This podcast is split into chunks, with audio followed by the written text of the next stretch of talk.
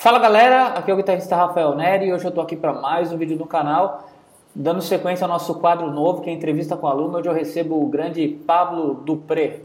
Fala Pablo, beleza? Beleza, Nery, tranquilo? Tranquilo, beleza. O Pablo é um aluno de longa data, que começou a ter aula comigo via Skype, e assim que eu abri o Guitarra Metal ele ingressou, e a gente está aqui para conversar um pouco sobre isso daí, até é legal um feedback de diferença, né, do que ele tinha com a aula rolando aqui no Skype, como a gente está fazendo essa chamada agora, comparada com o guitarra metal. Bom, antes de mais nada, Pablo, é... conta aí para quem não te conhece, quem é você, uh... o que, que você faz, por que você toca guitarra, se apresenta aí.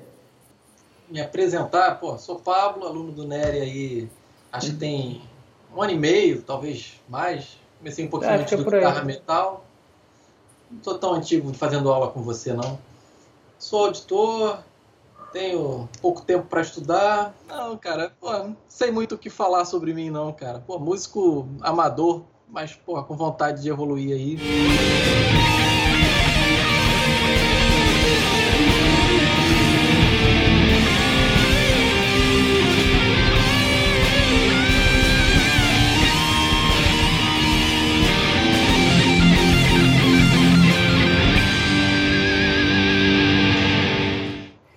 Quantos anos você tem hoje, Pablo? 34. E vem da caravana da onde? Caravana do Rio de Janeiro. caravana do Engenho de Dentro. Legal. E me diz um negócio. É, você tem 34 anos, quanto tempo faz que você toca guitarra? Cara, eu comecei acho que em torno aí dos 16 anos. Tá, então tem 18 anos. É, você toca mais tempo do que eu. Pô, então, por isso que eu tô melhor do que você na maioria dos é. exercícios. Exatamente, reconheço, né? Mas me diz um negócio, você começou autodidata, você procurou Não, professor, como que foi? Direto, comecei direto com o professor, na época do colégio lá, o pessoal quis montar uma banda e aí fui procurar, sei lá, cada um escolheu um instrumento para tocar, eu fiquei com a guitarra e fui procurar um professor para aprender. E aí, na época não tinha essa quantidade de informação também aí que tem hoje não, então era meio que o que o professor falava era a verdade ali e tal e e foi foi meio difícil para mim no começo que eu acho que não é que o professor não seja bom mas ele não era muito pro estilo que eu queria eu acho. O que que você queria? Olha eu comecei na época até gostando de coisas mais tranquilas de rock tipo Oasis assim foi a primeira banda que eu comecei a curtir e Bon Jovi. E aí fui tendo vontade de começar a tocar guitarra com ouvindo essas músicas aí, Guns N' Roses também no começo também. E eu tinha muita dificuldade no começo com paletada, com, com coisas mais técnicas, mas na época eu não sabia nem o que, que era técnica. Achava que era só pegar e aprender a fazer os só fazer barulho. É, exato. E, e, por exemplo, uma coisa que eu digo de dificuldade com o professor é que o professor que eu tinha na época ele não usava palheta. Ele, ele ah. tocava só com, com os dedos. Então, depois eu fui perceber como é que ele ia poder corrigir minha palhetada se eu tocava com palheta. Mas ele era um cara que tocava violão e estava tocando guitarra ou ele tinha algum estilo de tocar com o dedo mesmo, tipo country? Não, assim, ele, ele, era estilo dele, ele tocava com o dedo mesmo, tocava muito bem, mas não era pro, pro estilo que eu fui cada vez mais vendo que eu queria. Né? Que eu fui na minha visão ali evoluindo de um Oasis para uma coisa que era cada vez mais técnica e nunca achei que era possível tocar, porque eu não estava tendo um caminho que fosse me levar a conseguir tocar aquilo. Então, se eu seguisse naquele, naquele caminho, na verdade, era um caminho sem saída. Eu ia ficar parado. Isso foi no seu bairro? Isso, no meu bairro na época. Tá. Aí você, você parece que mudou para Osasco, né? Por causa do trabalho? Isso, é, em 2006 2006 eu fui para São Paulo, acabei morando em Osasco seis anos, cinco anos em Osasco e um ano em São Paulo. Aí essa época de mudança também foi bem turbulenta. Eu, a banda do colégio já estava parando, ou já não ensaiava mais. Aí eu acabei quase abandonando o instrumento ali por, por alguns anos. Ah, entendi. Mas você estava prestando concurso e tal, você estava focado não, em outra coisa? 2000, é, do, teve os anos antes do concurso, que aí eu também parei dois anos deve ter sido 2004, 2006. Ali eu não fazia nada. E depois que eu passei, teve a época de mudança, eu, eu vinha muito para o Rio quase toda semana. Então eu não tinha muito tempo ali naquela época para. E nem motivação, porque eu tinha muita dificuldade com a guitarra, muita dificuldade. Então, eu acho que eu não nasci com talento nenhum para tocar, para música. Hum, interessante você ter essa percepção. Mas por que você acha isso? Eu sempre tive um ouvido ruim, mas também acho que ninguém nasce também com ouvido absoluto. Talvez um milagroso aí, mas. Nascem sim, né? O ouvido, o ouvido é. absoluto é algo genético, né? Mas a grande maioria das pessoas vão nascer ouvido relativo. Elas precisam trabalhar esse ouvido, né? É, então, então é exatamente o contrário, né? Então vai ter um, um, uma um percentual pequeno que vai nascer com ouvido absoluto, mas... Só um parênteses, tem o cara que, que tem ouvido absoluto e não sabe. Porque o cara não é músico, não foi músico, né? Então ele até reconhece os sons, mas ele não, não desenvolveu para isso e acaba sendo até um grande talento perdido, né? nesse sentido. Né? Mas é que eu acho que eu sempre tive muita dificuldade de tirar a música, né? Sempre fui pelo caminho mais fácil, que era olhar direto a tablatura. Tem o ouvido absoluto, relativo e o obsoleto. É o meu terceiro. Então. e, cara, foi muito, aos, foi muito aos trancos e barrancos, cara. Muito aos trancos e barrancos. Não sabia nem o que era improviso, sei lá. Os primeiros 10 anos que eu tocava, acho que não sabia nem o que era improvisar. Era só repetir o que eu sabia fazer e e repetir com muita dificuldade coisas simples. Então, é, essa época aí que você está falando, 2004, 2005, eu lembro, era a época que eu estava estudando guitarra também, e foi quando começou a ter Guitar Pro, né? Quando começou a surgir isso, né? Eu lembro é. que tinha um computador que, que travava o Guitar Pro 3, para você ter uma ideia, né? Tipo, parada ridícula Mas hoje. Eu, eu acho que devo ser um dos que mais usaram o Guitar Pro, porque eu acho que eu usei o Guitar Pro desde o Guitar Pro 1. Caramba, desde o 1? Desde o 1. Eu lembro que a primeira coisa que eu fiz foi pegar uma música da banda, chamava Quando a Noite Acabar, e era uma música muito simples, com quatro power chords, e, e fui escrevendo lá aqueles uhum. power chords durante 100 compassos, nem usava nenhuma ferramenta de repetição, embora a música repetia pra caramba. Caramba, sem ritornela. É. E aí foi, ali foi minha primeira, ali foi legal porque foi meu primeiro contato com um compasso assim. Pô, quer dizer que as coisas encaixam nesses, nesses quadrados de 4x4, foi me dando ali alguma noção de divisão. É, você me parece um cara bastante racional, né? Então essa parte de matemática acho que não é difícil para você, né? Não é, mas ela me ajudou muito quando eu peguei para escrever no Guitar Pro. Porque antes de escrever no Guitar Pro eu não tinha essa noção do que era uma colcheia, do que era uma semicolcheia, tercina, então nem se fala. Então ali foi comecei a ter essa visão.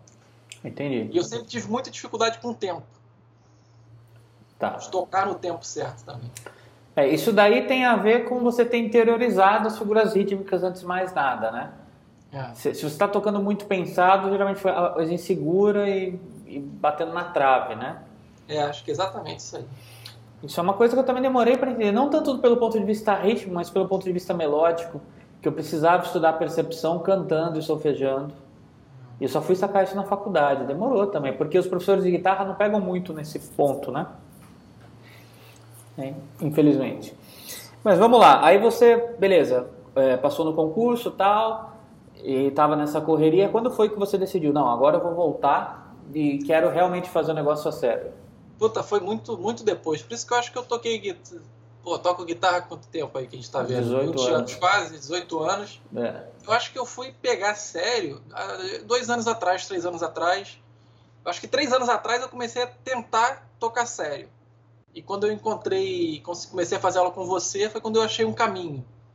Um pouquinho antes de fazer aula com você, eu fiz uma aula com outros professores que foram bons, me deram muitas dicas de improvisação e fui começando a ganhar uma certa habilidade no instrumento, conhecer um pouco melhor o braço, saber improvisar em tons diferentes, mas ainda sem a questão de focar na técnica, de evoluir Entendi. a parte técnica assim. Entendi.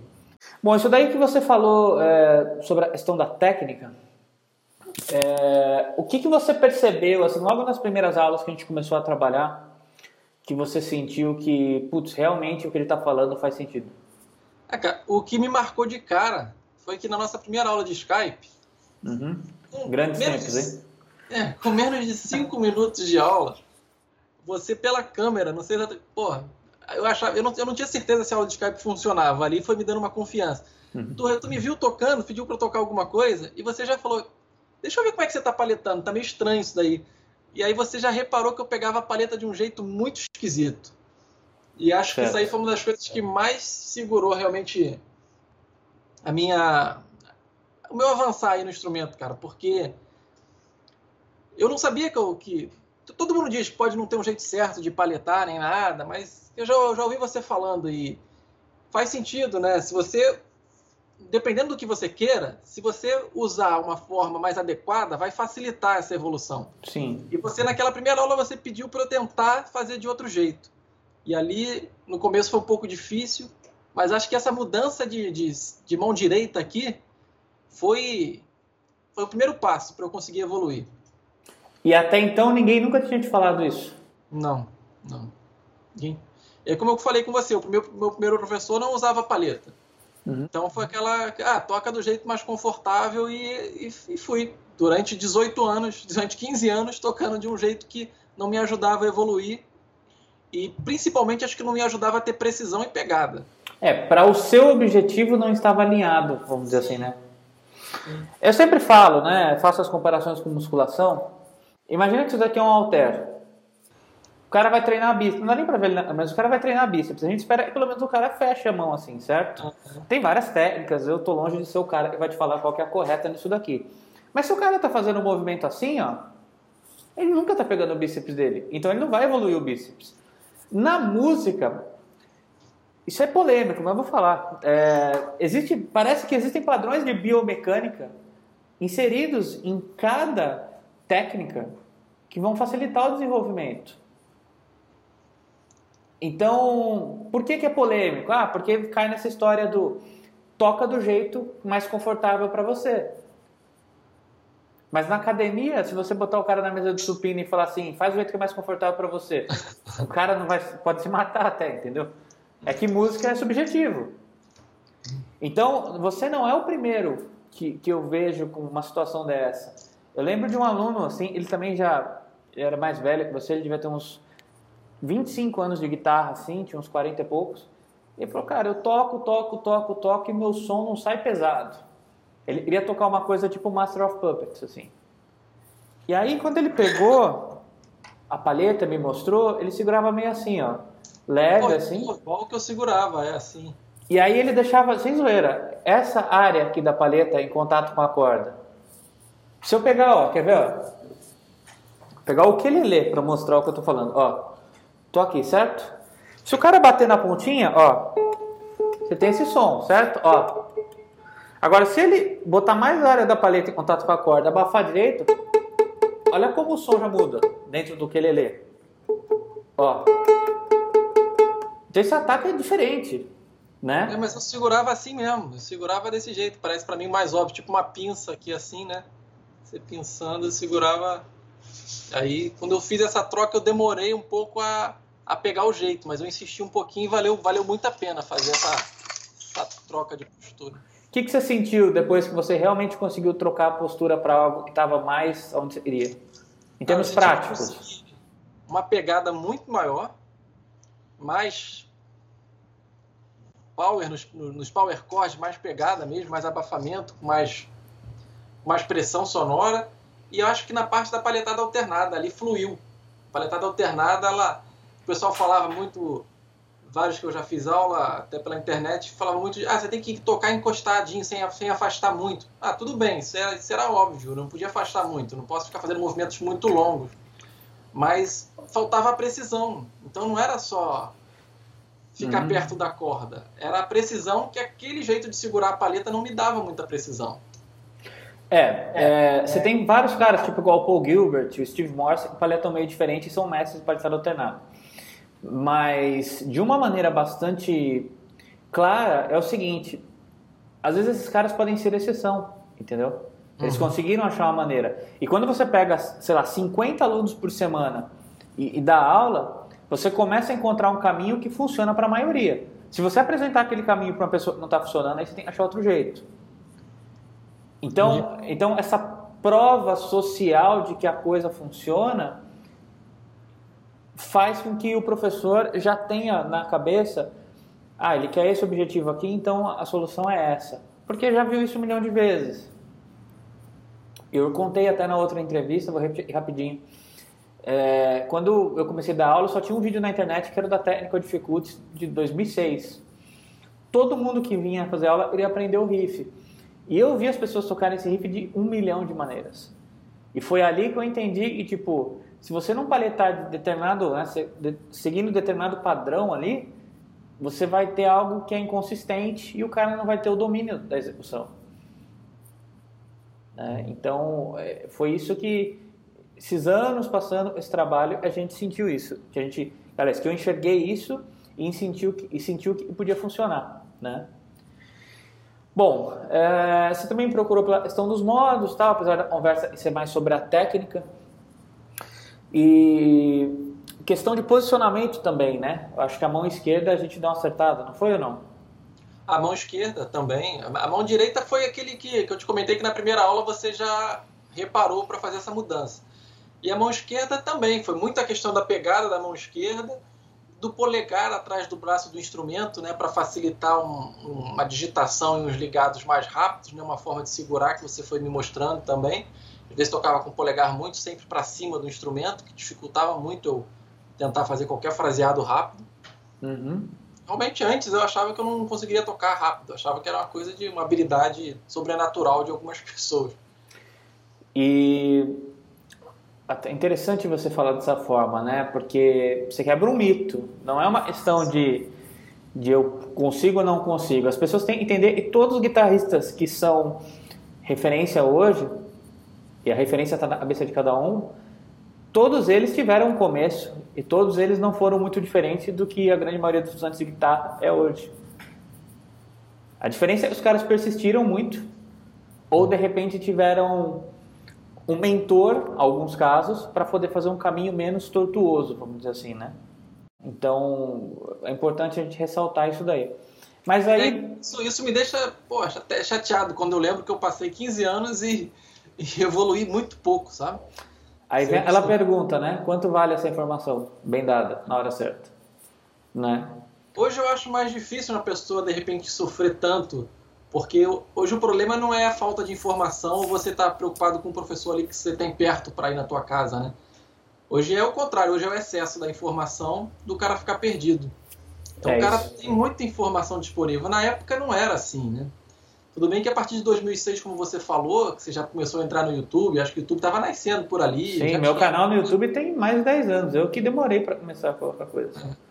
Então, quando agora você tem review de tudo, você tem um monte de gente falando de, de, de, de várias formas de, de fazer aquela coisa. Então, eu acho que o, o legal hoje é que você pode procurar assim, quem é o melhor professor do Brasil para aprender aquilo que eu quero aprender especificamente. Eu Sim. achei você e ali você me ajudou a desenvolver aquela técnica que eu queria. Obrigado. E, mas foi, foi, foi a pesquisa, né? Você, você, você vai vendo diversas pessoas ao longo da, dos anos e vendo muito vídeo no YouTube, filtrando, né? Até você decidir sair daquele material gratuito do YouTube e tentar procurar algo mais aprofundado, né? Então, na verdade, a grande profissão do futuro é a curadoria, né? É o cara saber filtrar as coisas. Porque a grande moeda, já falei isso várias vezes aqui, não é dinheiro, é tempo. Quanto, é aquela história que você falou, poxa, eu fiquei 15 anos paletando de um jeito que não resolvia. Aí, de repente, em 5 minutos eu falei, não, muda aí e tal, e você foi para uma direção que você se sentiu mais confiante e mais uhum. é, preciso tal. Poxa, você vê como às vezes um passo que você precisa dar faz toda a diferença. Né? E, e e não falo isso, não falo isso simplesmente na visão de professor. Falo isso como aluno. Eu tive aula de canto com o Alírio Neto, aconteceu a mesma coisa. Falei assim, não consigo chegar nessa nota aqui, não tem como fazer tal. Ele falou, cara, faz assim, abaixa a laringe, pensa pouco volume na nota, não sei o que tal. Demorou tipo cinco minutos eu estava fazendo. Entende? Então já passei por isso. Eu sei o que você está falando, né? Porque diferente demora, da. Demora, demora para a gente perceber, às vezes, o quanto vai ser mais produtivo investir no, no conteúdo, né? Na, no aprendizado, né? Sim, porque o dinheiro você ganha outro. Tempo, tem muita gente que tem muito dinheiro e não tem tempo.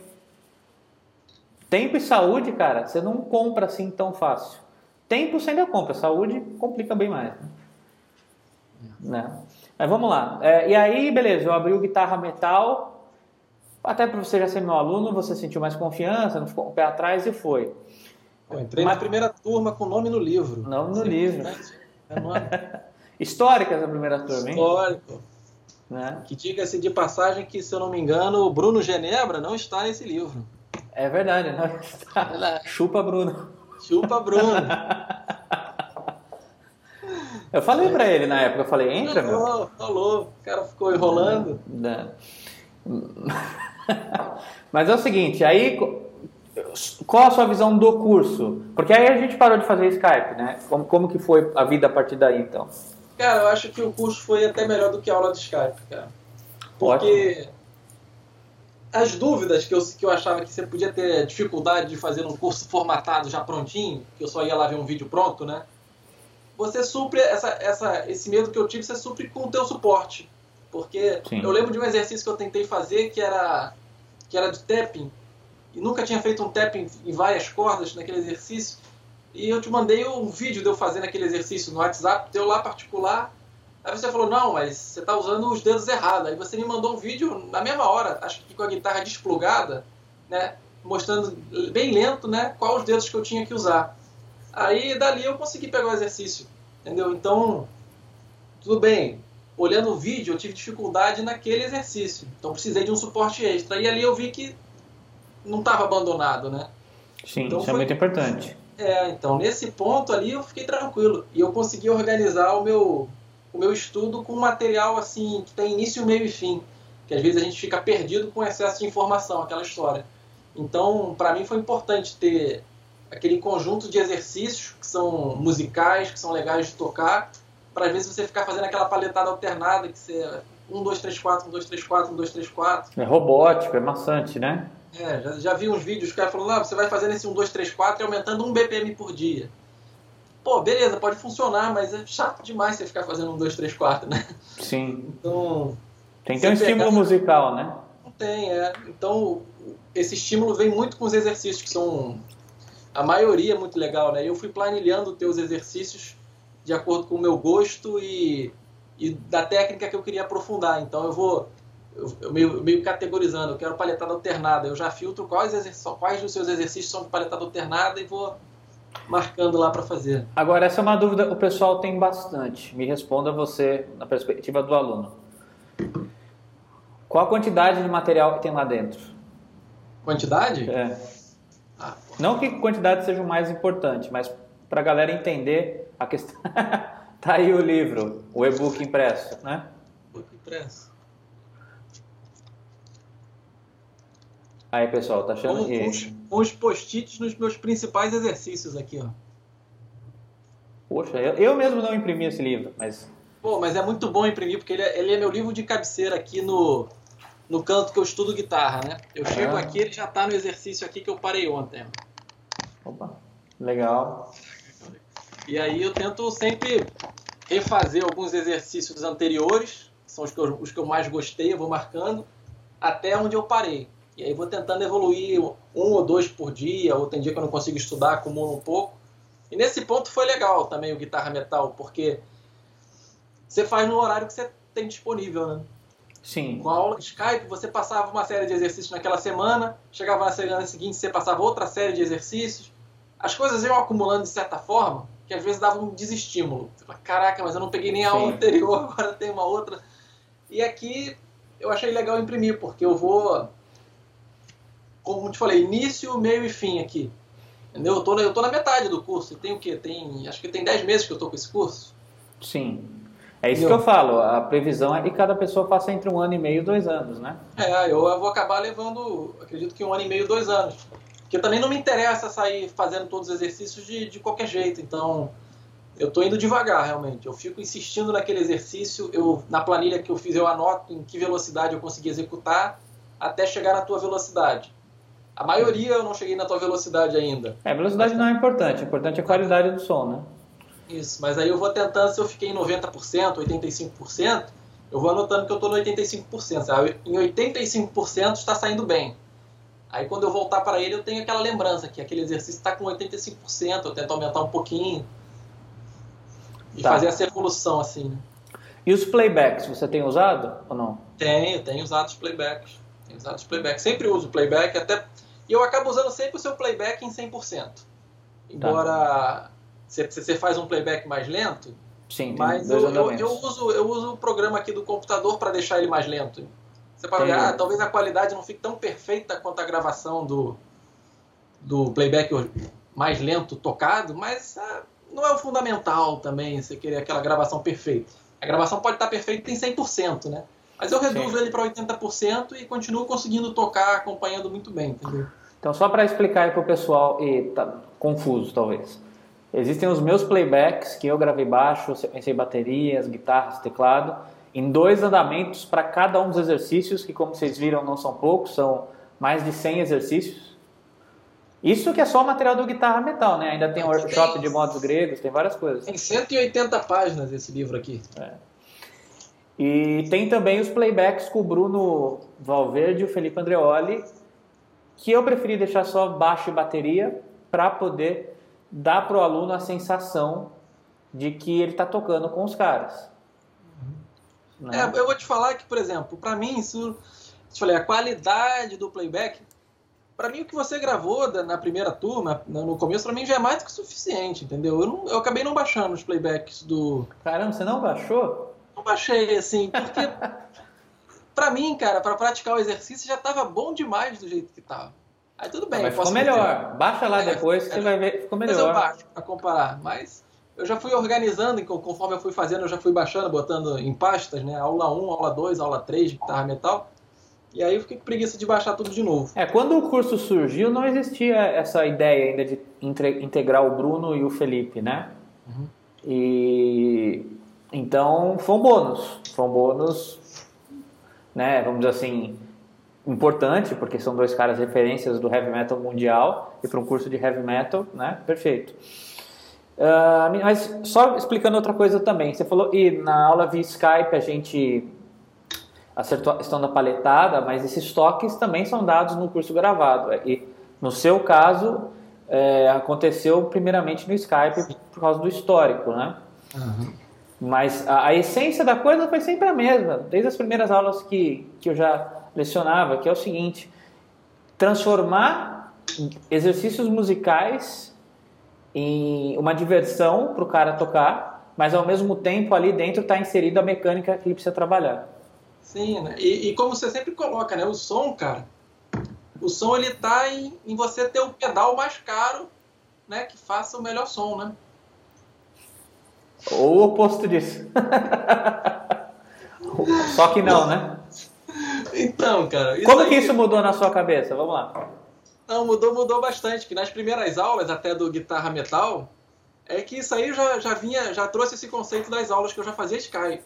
Nas, nas primeiras aulas, o que eu, ajudou muito a melhorar o meu som foi você a sua preocupação com cada nota. Às vezes eu não tinha essa preocupação com cada nota. Era meio que, ah, 12, 14, 15, 12, 14, 15, 13, sabe? Você vai faz aquela passagem mais ou menos e ah, beleza, fiz você meio que conseguiu me mostrar a importância né, de cada nota, de, do ataque perfeito em cada nota, da paletada, da precisão, do vibrato no final, de você fazer um sustain. É, esse cuidado com cada nota é que eu acho que foi melhorando muito o som. É, eu sempre uso exemplo, dois exemplos, né? É, guitarra não é igual a mensagem de texto. Se você pegar um teclado, jogar no chão e digitar com o pé, e digitar certo, a pessoa do outro lado vai ler a mensagem do mesmo jeito. Uhum. Agora, a guitarra, o estímulo que você dá no instrumento é o que vem primeiro. Então, é aquela ideia, você tem que ter na sua cabeça o que você quer, que é a imagem sonora mental. Aí, depois disso, você vai entender qual é o estímulo que você vai dar para chegar nisso e depois vem o equipamento. O que acontece é que as pessoas não resolveram a primeira etapa e já estão comprando equipamento. Isso é muito frequente. Mas sabe o que aconteceu comigo no começo também? Que eu demorei ah. muito a evoluir teve aquela questão do meu professor que eu acho que não me ajudou muito no, desenvolveu o que eu estava querendo, é, coisas de quando eu comecei a gostar mais de Iron Maiden, de eu achar que era impossível solar Iron Maiden, né? Tá, tá, tá longe de ser impossível solar Iron Maiden, não que eu sole solos do Iron Maiden inteiro, mas já faço bastante coisa. Mas eu tinha uma guitarra, cara, que eu acho que não me ajudava muito. Ele, ela era uma guitarra na época custou uns 300 reais e eu acho que ela tinha um captador com uma saída muito fraquinha. Não sei, uma potência, não sei qual, qual a expressão seria mais correta. Então eu tirava um som bem. Assim, eu acho que se eu pegasse ela hoje, ia ser uma coisa legal de eu poder comparar. Eu acho que com certeza eu ia tirar um som muito melhor do que eu tirava na época. Não, por questão de pegada, postura, preocupação com as notas. Mas, cara, era, era, era meio frustrante, frustrante o som que eu tirava com, com ela, sabe? Você botava ali uma distorção e, sabe, era uma coisa tão, tão mirrada, o harmônico, sei, não saía de jeito nenhum, sabe? Um harmônico. É, existe, existe sempre a questão da coerência que a gente está falando aqui, né? O que eu me refiro é, a pessoa tem que ter uma guitarra que afine bem, que seja, tenha uma boa tocabilidade e pronto. É. Pode estudar.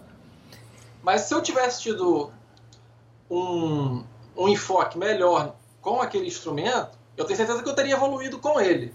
Uhum. Mas acho que foram duas coisas que, que se atrapalharam, né? Eu não tive uma, um, um professor que me ajudou a evoluir e também não tive uma guitarra que colaborava muito de eu gostar do som que eu tirava. Então acho que as, as duas coisas, eu acho que se eu estivesse fazendo um guitarra metal hoje com aquela guitarra, não teria tido problema, porque eu estaria fazendo exercícios de palhetada alternada, eu estaria fazendo exercícios de, de power chord, de, de, de, abafamento.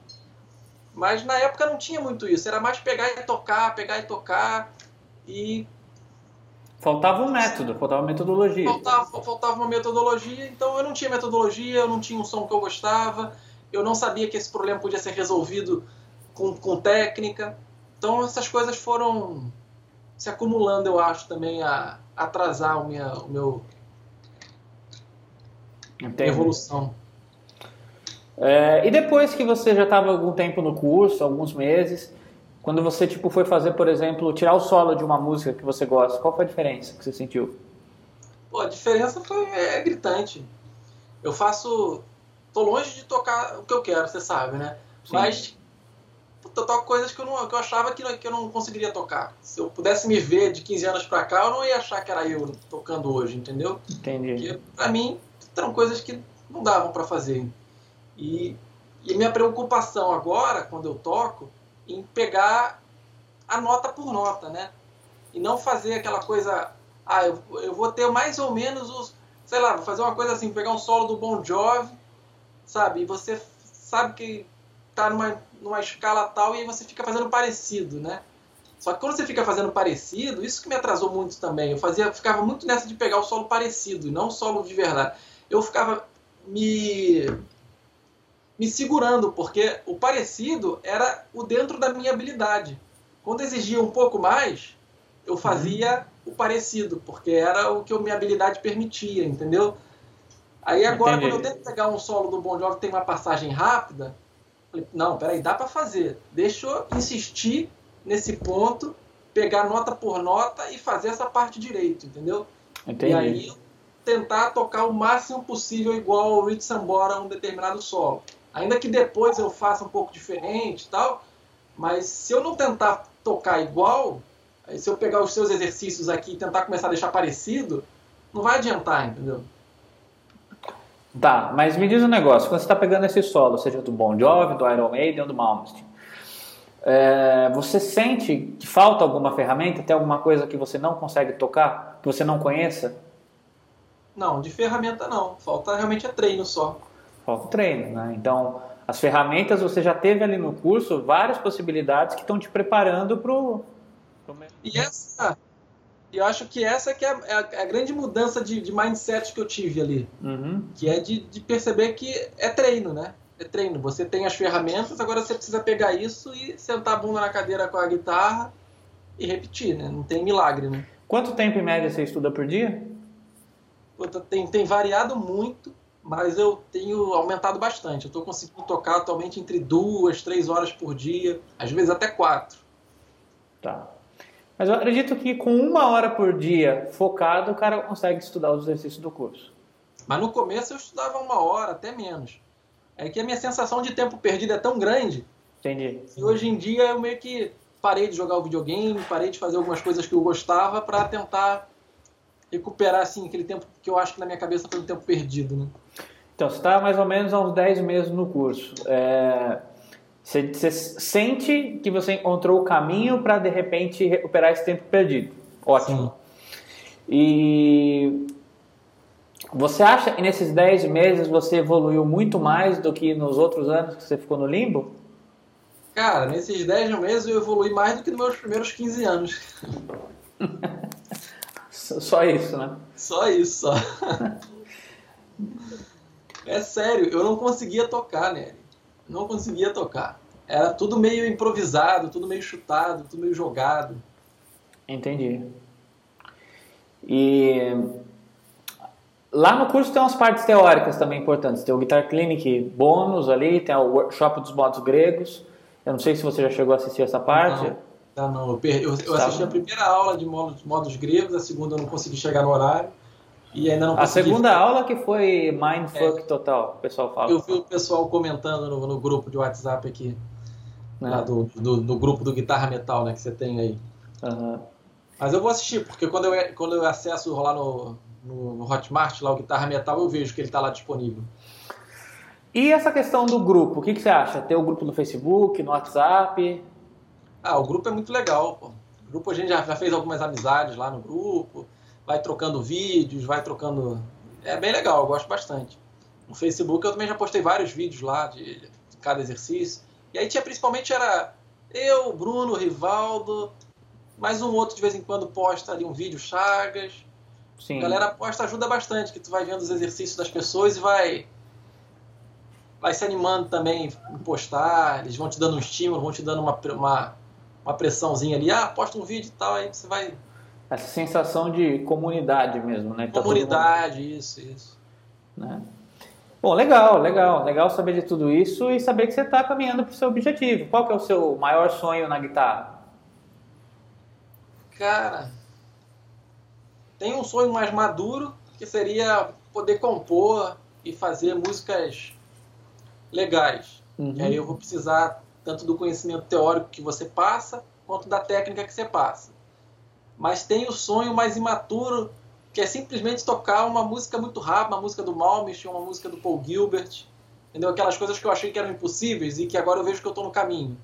Então, se eu chegar a tocar um dia uma dessas músicas, eu vou, sabe, caraca, esse sacrifício, né, às vezes de você ficar praticando a técnica, investindo seu tempo né, no instrumento, né, que você vai é gratificante, né, você ver essa evolução, né? O quão longe você acha que você está desse objetivo? Cara, eu acho que eu ainda estou um pouco distante. Em porcentagem? Sei lá, 50%, 70%. Mas assim, em 10 meses que eu estou falando do curso, não dos 15 anos, tá? mais 7. Não, porque se você, vamos supor, você está 10 meses. Se em dois anos você chegar no seu objetivo, sim, poxa, sim. são sete vezes mais rápido, é sete vezes mais rápido do que. Sim. É, eu acho que talvez mais um ano e meio, se eu continuar persistindo, acho que acho que eu consigo. É, sem querer voltar nos exemplos de musculação que você já já se mostrou cheio, mas a questão é a seguinte: o, o cara que vai tocar guitarra nesse nível, de alta performance, de conseguir tocar essas músicas, ele é como se fosse um atleta, entendeu? Tem que ter regularidade, tem que estar ali todo dia tocando. Ninguém vira atleta do dia para noite. Claro, você falou aí do curso, falou do Skype, mas onde que você me conheceu? Cara, eu te conheci na. Quando eu gostei de você foi quando eu consegui tocar um tapping muito maneiro do Paul Gilbert numa revista que você estava ensinando uns leaks dele. Não lembro que edição que foi, não lembro se era uma edição sobre o Paul Gilbert. Mas você ensinou um tapping de uma música do Paul Gilbert, que eu já não lembro o nome da música. Nem eu lembro. Era um tapping, pô, era um tapping muito legal, que para quem olha assim, parece que tu toca pra caralho. Porra, mas que... Porque você vai descendo o tapping em várias cordas, mas ele usa muita corda solta também. Uhum, Se não me engano, a mão direita fica muito na corda 12. Na casa 12, quer dizer, né? É, na casa 12. Sei que música que é, mas eu não lembro o nome. Também não tô lembrado o nome. E ali você vai usando corda solta e a mão esquerda. E é um tapping bem simples de fazer e muito legal. Eu falei, cara, que exercício legal, não sei o que, para ficar praticando tap. E aí eu peguei vários, vários links do Paul Gilbert ali. Esse foi o meu favorito, que eu achei muito legal fazer esse tap. E ali foi, foi que eu descobri você. Aí eu comecei depois com o tempo ver o canal no YouTube, ver essas coisas, até chegar em mandar um e-mail para você para fazer você aula. Você mandou um e-mail muito antes de começar a fazer aula, né? Eu lembro, né? Eu acho que sim. É. Acho que foi. Bom, então vamos lá. Resumo, resumo da ópera aqui. Você estava perdido e agora encontrou a luz. Uh, fico muito feliz disso. Isso é muito mais importante do que qualquer meta de, de faturamento ou qualquer coisa do gênero, assim, ah, porque vendeu tantos cursos. Não. Mas o importante é que o produto realmente esteja ajudando as pessoas. Não, cara. Né? Porque, no fundo, a transformação é o que mais importa. Então, a gente saiu de um Pablo que editado que não conseguia evoluir, que seguiu uma metodologia, seguiu um caminho, uma orientação de alguém que já passou por tudo isso. Eu, eu nunca fui diferente desse Pablo que tinha suas dificuldades e, e não conseguia evoluir. Eu também já passei por isso. A diferença talvez eu tenha persistido mais e achado um caminho que funcione, que funcionava, e depois transformei isso num método. Então, a economia de tempo que você faz agora é muito maior, porque esse trabalho de pesquisa demora muito. É uhum. É tentativa e erro. É tentativa e erro todo dia. É. Né? Bom, então deixa aí seu recado para a galera para a gente poder finalizar. Cara, recado, não sei, não sei que recado deixar, sei lá. Chupa Genebra, que não está no livro. Essa vai pôr, hein? Essa vai. Pô, o curso vale a pena, cara. O curso realmente me botou. Como eu falei ali no meio, assim, tem esse início, meio e fim que eu vejo aqui no curso para chegar no objetivo. E antes você não tem esse caminho tão claro. Isso aí ah, eu tô achando fundamental, assim, ter, ter esse caminho, caminho das pedras aqui. Então, o caminho que já foi validado, né? Isso é muito importante. Não. Fez acreditar numa coisa que eu achava que era impossível. Mas isso é uma objeção que estava na sua cabeça pela frustração Sim, é. de vários anos tentando e não dando certo. Né? Bom, galera, mas então é o seguinte, Pablo, muito obrigado é, pelo seu tempo. Basicamente é, é, isso que move a gente, as pessoas estarem realmente satisfeitas com o que a gente está fazendo. E como eu venho falando aqui nos últimos vídeos, se você está interessado em realmente é, levar a sério o estudo como o Pablo levou, e é um cara dedicado, é um cara que está realmente enfrentando esse tipo de dificuldade para conseguir tocar o que você quer, para realmente não ter limites assim na guitarra. É, claro que isso é subjetivo para cada um, mas no, no, na sua cabeça, o que, que você quer executar, o que, que você. Qual é seu sonho de fato, como o Pablo comentou aqui o dele, entra lá no guitarrametal.com, você vai ver as inscrições estão encerradas. Não tem nenhuma turma sendo aberta agora, a gente vai abrir só em breve. Mas se você tem real interesse, né, é, de fato você quer seguir um caminho semelhante, uh, até o Pablo está aqui para confirmar isso, não achar que estou falando conversa furada. O cara tem que estar tá afim de fazer, não é simplesmente se inscrever no curso, certo? Certo. Né? Tem que ter esse, esse comprometimento, entender que vai precisar de regularidade. Você vê que, quando você vê que os exercícios e as aulas vão evoluindo e você está evoluindo junto, isso dá essa motivação. Legal. Quando você vê que você está empacado, é que você fica desmotivado, né? Sim, exatamente, porque você acaba entrando numa neurose, né? Que é tipo assim, é. pensar que o seu atual momento ali vai ser sempre aquilo ali no futuro, e não é isso. Você pode mudar. Isso para qualquer área da sua vida, né? Então, se você é uma dessas pessoas que o solo está travado, não consegue executar o solo do seu guitarrista favorito, seja Paul Gilbert, Steve Vai, Petrucci, ou ainda sente que você troca de guitarra todo mês e o som continua ruim, que você não consegue tocar e que parece que não está resolvendo, está estagnado, deixa seu e-mail lá na lista VIP. Que foi? Duas coisas, duas coisas, que agora você falou uma parada aí que eu queria até acrescentar. Uhum. Você falou muito, a gente às vezes foca muito na questão de solo, né? Mas uma coisa que eu evolui muito com, com cuidado é na base. A base, então, que você pega uma base, você, às vezes, ah, é, é Mi, Dó e Ré. e aí você fica naquele mi, dó, ré lá, sem dar muita atenção no que você está fazendo, só soltando aquelas três notas. A pegada no instrumento agora da, da base, é a preocupação para o solo é igual para a base, né? Então, é outra pegada, é outra... Sim. E você tem exercícios no curso que também mostram isso na base, né? Não é só coisa para solo, né? É, quando você olha, por exemplo, bandas tipo igual o Angra, que todo mundo toca muito bem, você vê que o som não é embolado, você consegue entender tudo. Agora, tem outras bandas que você ouve instrumental e você até difícil de tirar, que você não entende. Porque a primeira mixagem começa na palheta. Você é. realmente conseguir executar bem, né? Então, às vezes a pessoa não se toca disso. Às vezes o cara chega para mim e fala assim: ah, o que, que, você acha da GT10 ou da Line 6 não sei o que e tal? Cara, eu juro para você, eu não sei. Faz anos que eu não uso pedaleira. Porque eu sei que não está ali. A pedaleira eu posso trocar a qualquer hora. Se eu precisar da pedaleira, eu vou lá agora e compro. E beleza, uso. Mas eu não deposito as minhas esperanças que uma pedaleira, um pedal, um amplificador, uma guitarra vai fazer o meu som acontecer. Você não sofre de gás. é, já sofri. Mas o meu, o meu problema não é com um cara que já toca bem sofrer de gás, né? De gas, né? Para quem não sabe o que é Gear Acquisition Syndrome. Porque esse cara, ele já está no nível profissional, semi-profissional, então ele precisa de um equipamento melhor para conseguir tocar. É, no estúdio gravando, um equipamento que não vai deixar ele na mão, ok. Mas o cara que é iniciante, a última coisa que ele tem que pensar é no equipamento, ele tem que pensar em tocar direito primeiro. Uma guitarra assim, básica que atenda à necessidade está mais do que suficiente. Simplesmente isso. É, é, mas assim, eu tenho até uma história com isso que eu reclamei da minha primeira guitarra. E a minha segunda guitarra, ou terceira, porque a minha segunda também foi uma usada que não deu muito certo. A minha terceira eu comprei numa oportunidade numa viagem, uma top da Ibanez. Só que eu não tinha técnica ainda quando eu fiz essa viagem e comprei essa guitarra. Então realmente foi um pouco frustrante, porque eu comprei a guitarra top, pra mim era top pica das galáxias e. E não teve não aquela foi. mudança no som. Eu vou dizer que não melhorou nada, melhorou um pouquinho, mas. Não é, não, não fiquei com o som do Steve Vai, entendeu? Longe disso. Que aquilo ali tá na pegada, tá na precisão, tá na forma como é que você faz cada nota. É, é aquela história que o pessoal fala que às vezes o, o som tá na mão também, né? Tá muito ali, né?